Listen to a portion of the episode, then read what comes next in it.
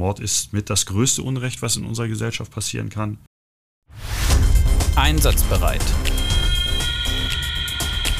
Der Podcast der Polizei Niedersachsen. Wir haben das Recht zuzuhören. Herzlich willkommen bei Einsatzbereit. Mein Name ist Julia Grote und ich bin eine von drei Pressesprecherinnen und Pressesprechern der Polizeidirektion Lüneburg. Ich habe mich heute mal in ein anderes Gefilde begeben und befinde mich in Hannover zusammen mit meinem Kollegen Thilo, den ich jetzt hier ganz herzlich begrüßen möchte. Hi Thilo. Hallo Julia, vielen Dank. Ja, Tilo, ich kenne dich ja nun und äh, wir tun jetzt mal so, als wären wir nicht zusammen im Auto hierher gefahren von Lüneburg nach Hannover. Aber stell dich doch gern noch einmal vor für alle Zuhörerinnen und Zuhörer, die dich jetzt nicht kennen. Mein Name ist Thilo Speich, ich bin Leiter des Sachgebietes Cold Case der Polizeidirektion Lüneburg und bin heute hier, um ein wenig über die Cold Case Arbeit zu berichten. Und ich habe das Vergnügen, mir das anzuhören, was du zu erzählen hast. Die erste Frage, die ich an dich hätte, wäre, wie wird man denn eigentlich ein Cold Case Ermittler? Es gibt keinen klassischen Ausbildungsweg bei der Polizei zur Cold Case Ermittlerin oder zum Cold Case Ermittler zu werden. Das sind natürlich alles Polizeibeamtinnen oder Beamte, die hier mitwirken und oftmals einen relativ ähnlichen Weg hinter sich haben. Bei mir war es so, dass ich natürlich mit dem Studium bei der Polizei in Niedersachsen begonnen habe und anschließend zur Bereitschaftspolizei gewechselt bin und um danach dann ein Jahr im Streifendienst verwendet zu werden. Und von dort aus bin ich dann zum Ermittlungsdienst gekommen und habe dann auch dort viele Jahre über in verschiedenen Fachbereichen mitgewirkt. Das ging dann von Kinder- und Jugenddelinquenz bis hin zu Drogen- und Waffendelikten und auch Sexualstraftaten und Tötungsdelikte waren dabei.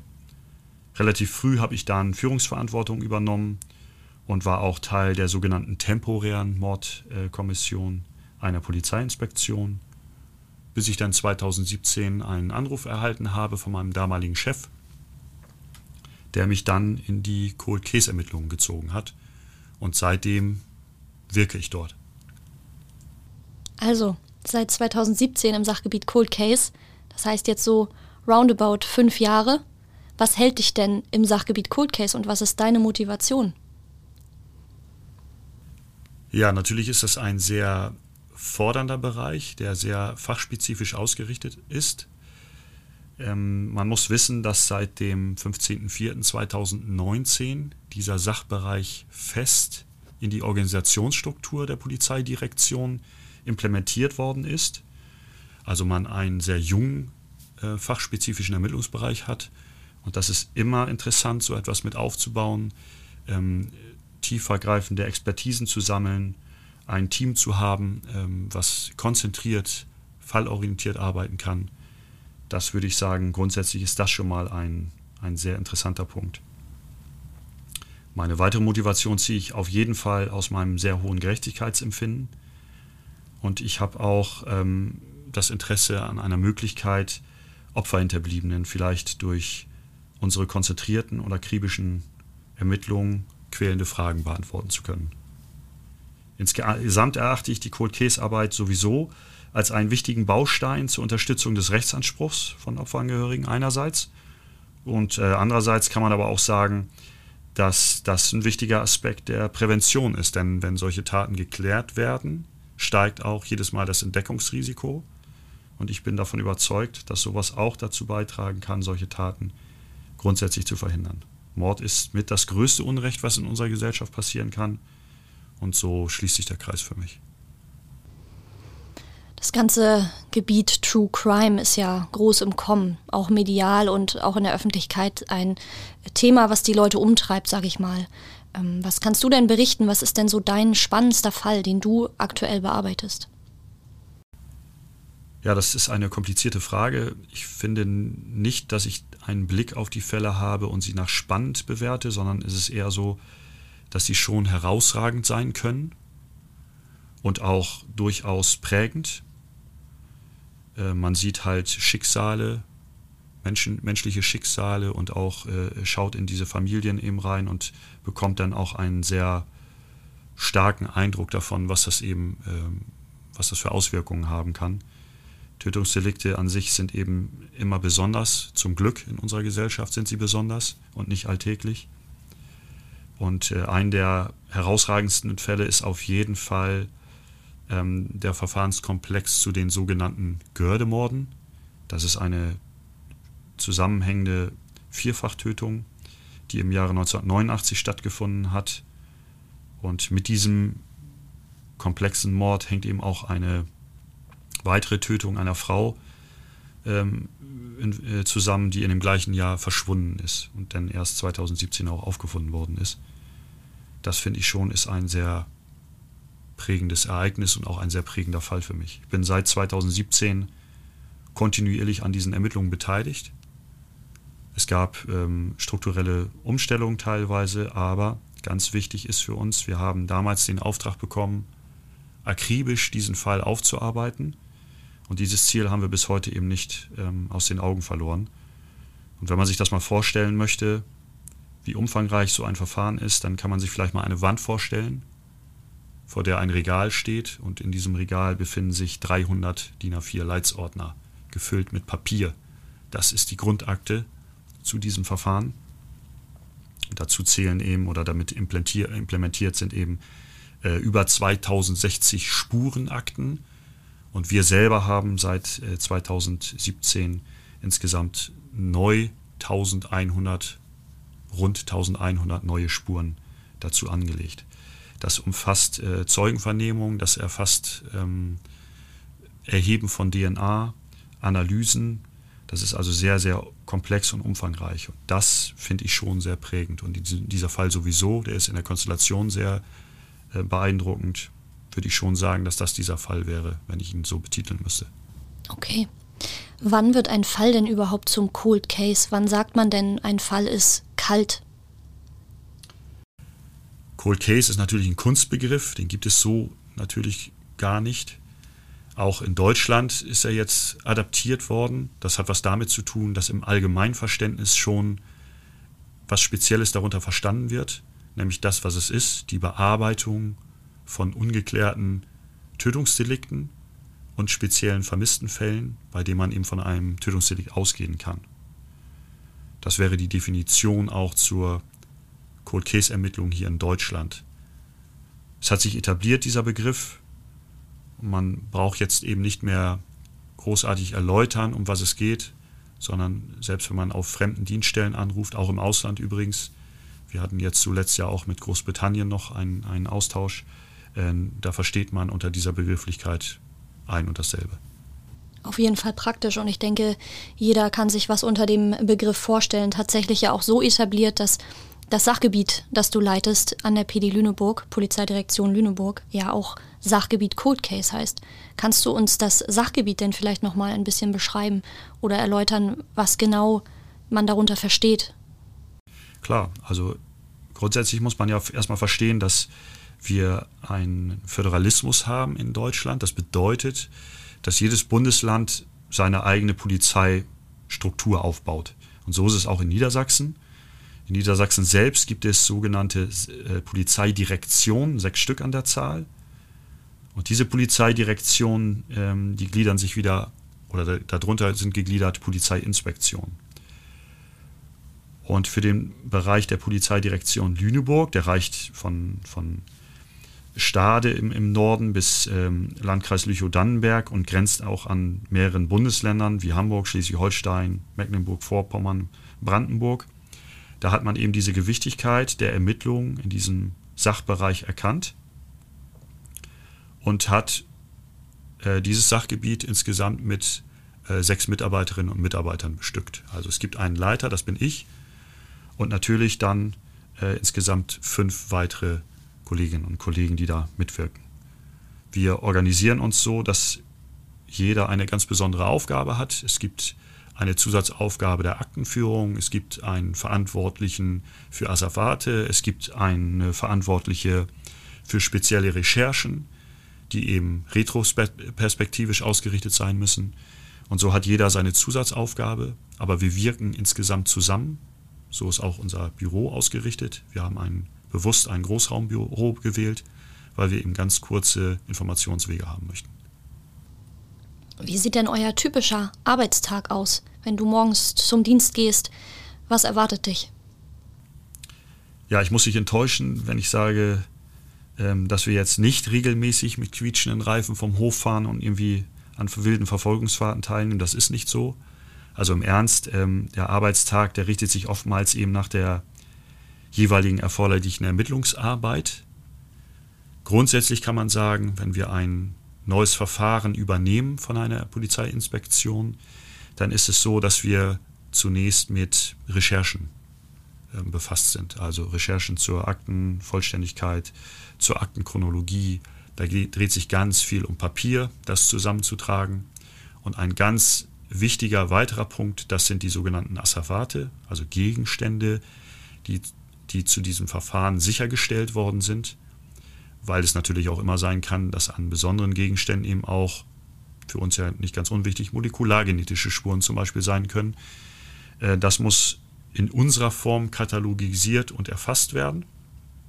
Und erst dann beginnen wir mit der eigentlichen Arbeit und die ist erstmal sehr dröge, will ich mal sagen, also sehr trocken ähm, und erfordert ein hohes Maß an Konzentrationsfähigkeit. Du musst dir nämlich diese Akten äh, durchlesen, du musst sie inhaltlich auch verstehen. Zu diesen Akten, die dann auch zeitgleich immer von mehreren Ermittlerinnen und Ermittlern gelesen werden, finden auch Informationsgespräche statt, um auch alle auf einen Informationsstand zu halten. Und anschließend gehen wir in das sogenannte Controlling über. Das bedeutet, die Sachen, die bisher ermittelt worden sind und analysiert worden sind, kommen nochmal auf den Prüfstand und werden aus aus dem heutigen aktuellen Blick der Kriminalistik und der Forensik betrachtet. Also ganz klar gesagt, wir suchen neue Ansatzmöglichkeiten, ergänzende Ansatzmöglichkeiten oder äh, versuchen Fragen, die offen geblieben sind, zu klären. Und dazu zählt zu 50 Prozent die Kriminalistik, also das ähm, Ermitteln, das Zeugenbefragen, ähm, das äh, Aktenlesen, aber eben auch die Forensik bedeutet also ganz klar Untersuchung. Zum Beispiel gibt es Waffenspuren, äh, gibt es Faserspuren, wie stellt sich das dar mit molekulargenetischen Spuren? Also zum Beispiel sich, befindet sich Blut oder äh, Körpersekrete an bestimmten Gegenständen, die wir heute noch analysieren lassen können. Das sage ich mal so, das sind die ganz klassischen Vorgehensweisen. Also jeder Tag ist anders, gestaltet sich auch anders und jeder Fall hat auch besondere Herausforderungen, die es manchmal eben auch zu bewerkstelligen gibt. Also aktuell ist zum Beispiel eine Kollegin damit befasst, Zeugenaussagen, die in einem, diesem speziellen Verfahren sind, grafisch darzustellen, weil wir eine mögliche Fluchtrichtung eines Täters ähm, eingrenzen wollen. Und das macht sie, indem sie zum Beispiel in diesem, an dem Tatortbereich unterwegs ist. Das ist ein, auch ein Waldgebiet, wie bei den Gördemorden, auch ein Waldgebiet und sie misst das mit einem GPS-Tracker, der sehr, sehr genau ist, aus. Wir werden diese Wege übereinander legen und erkennen vielleicht auch so möglichen Fluchtweg oder einen Weg, wo der Täter nicht gewesen sein könnte. Und warum machen wir das? Das machen wir, weil wir aktuell auch in Zusammenarbeit mit dem Niedersächsischen Landesamt für Denkmalpflege, ein sehr kompliziertes Wort, aber dahinter verbergen sich die niedersächsischen Archäologen. Mit denen wollen wir Gebietsteile auch heute noch nach bestimmten Gegenständen absuchen. Das klingt auf jeden Fall nach einem interessanten Arbeitstag, auch wenn es viel Recherche und viel Aktenstudium beinhaltet. Danke. Ähm, wie wird denn so ein Fall überhaupt ausgewählt? Was muss denn passieren, damit er bei euch landet? Der erste Schritt ist ja damals ge äh, getan worden, indem man sich landesweit in Niedersachsen damit befasst hat, wie wollen wir strukturiert Cold Cases bearbeiten. Da gab es eine landesweite Arbeitsgruppe, der, an der ich auch beteiligt war. Die hatte ihren Sitz im LKA Niedersachsen. Und da hat man mehr oder weniger einen Standardleitfaden festgelegt. Und äh, zuerst muss es natürlich so sein, dass man alle Fälle zentral in einer Datenbank erfasst. Und so ist es auch gekommen.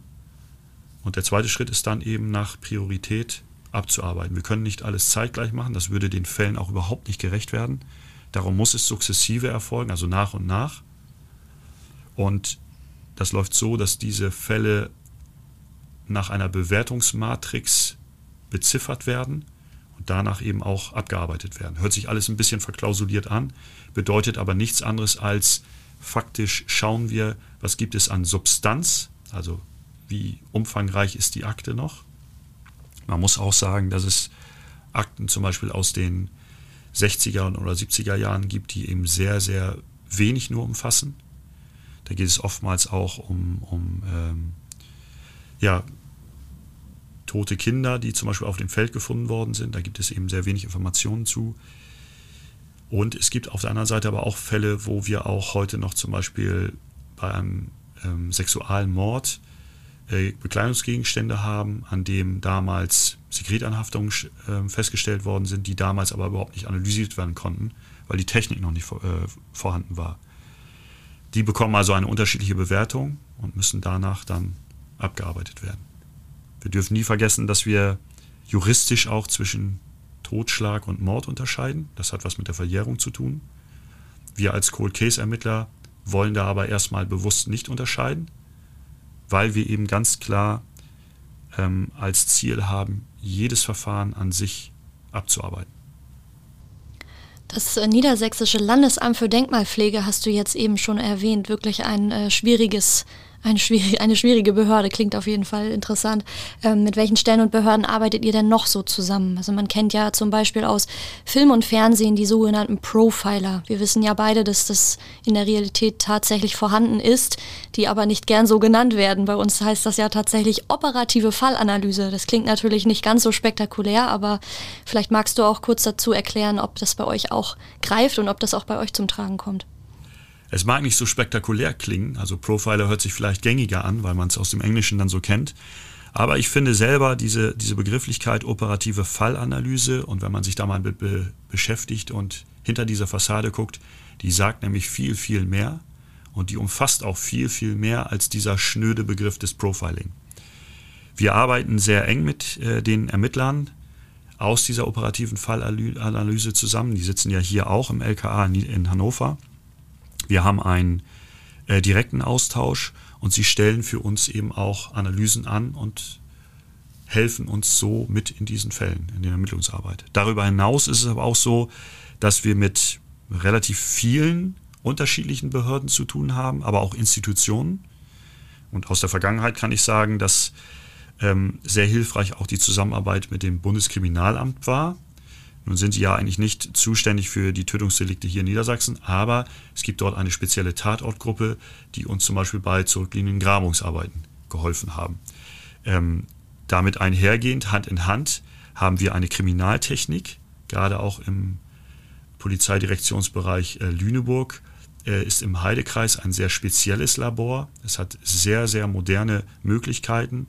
Da geht es um daktyloskopische Spuren, äh, festzustellen, aber auch, auch eben ähm, zu sichern.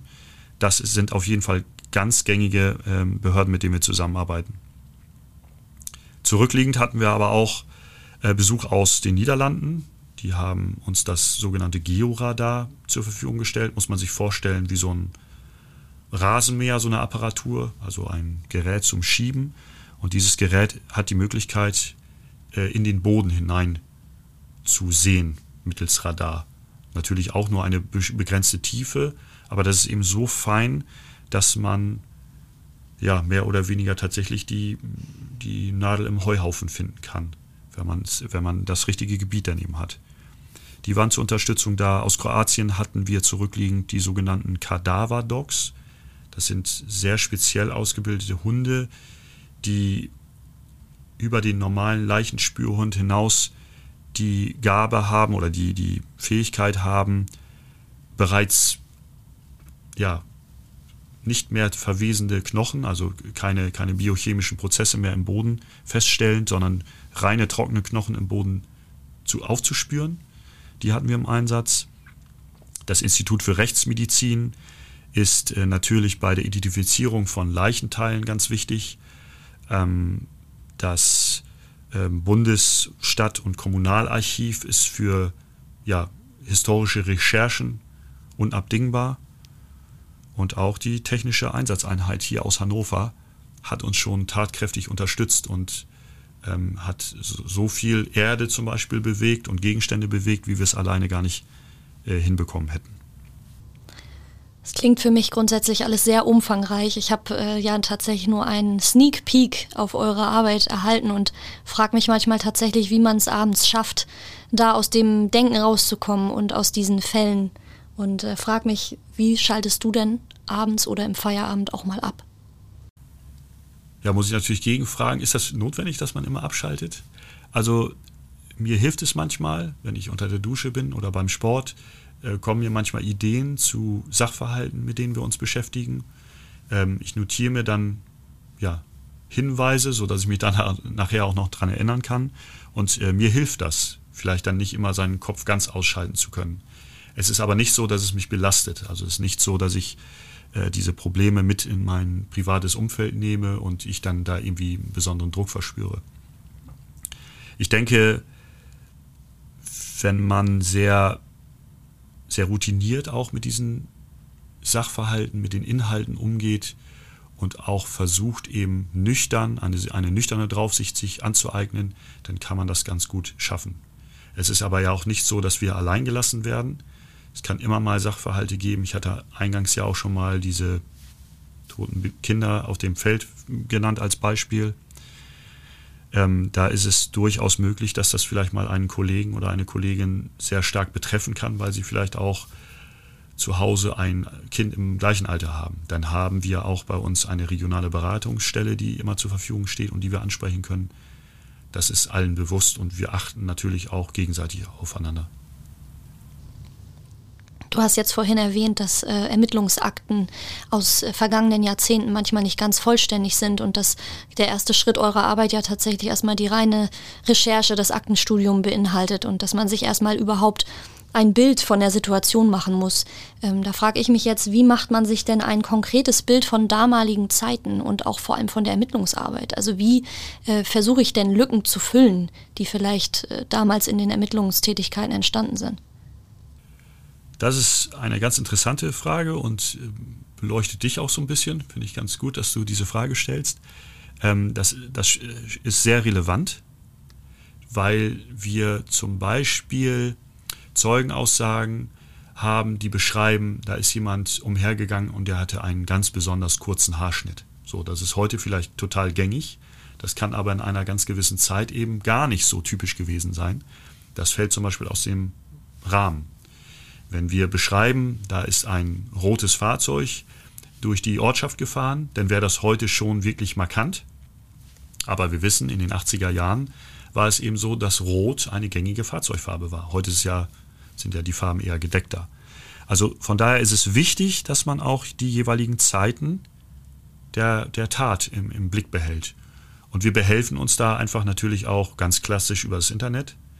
Also auch auf YouTube gibt es ähm, Aktenzeichen XY einzusehen oder in der Mediathek.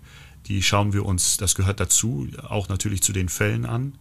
Ähm, wir schauen uns aber auch an, was ist in den Jahren so passiert, was war so angesagt, was ist für Musik gespielt worden, einfach auch um ein Gespür für diese Zeit zu bekommen.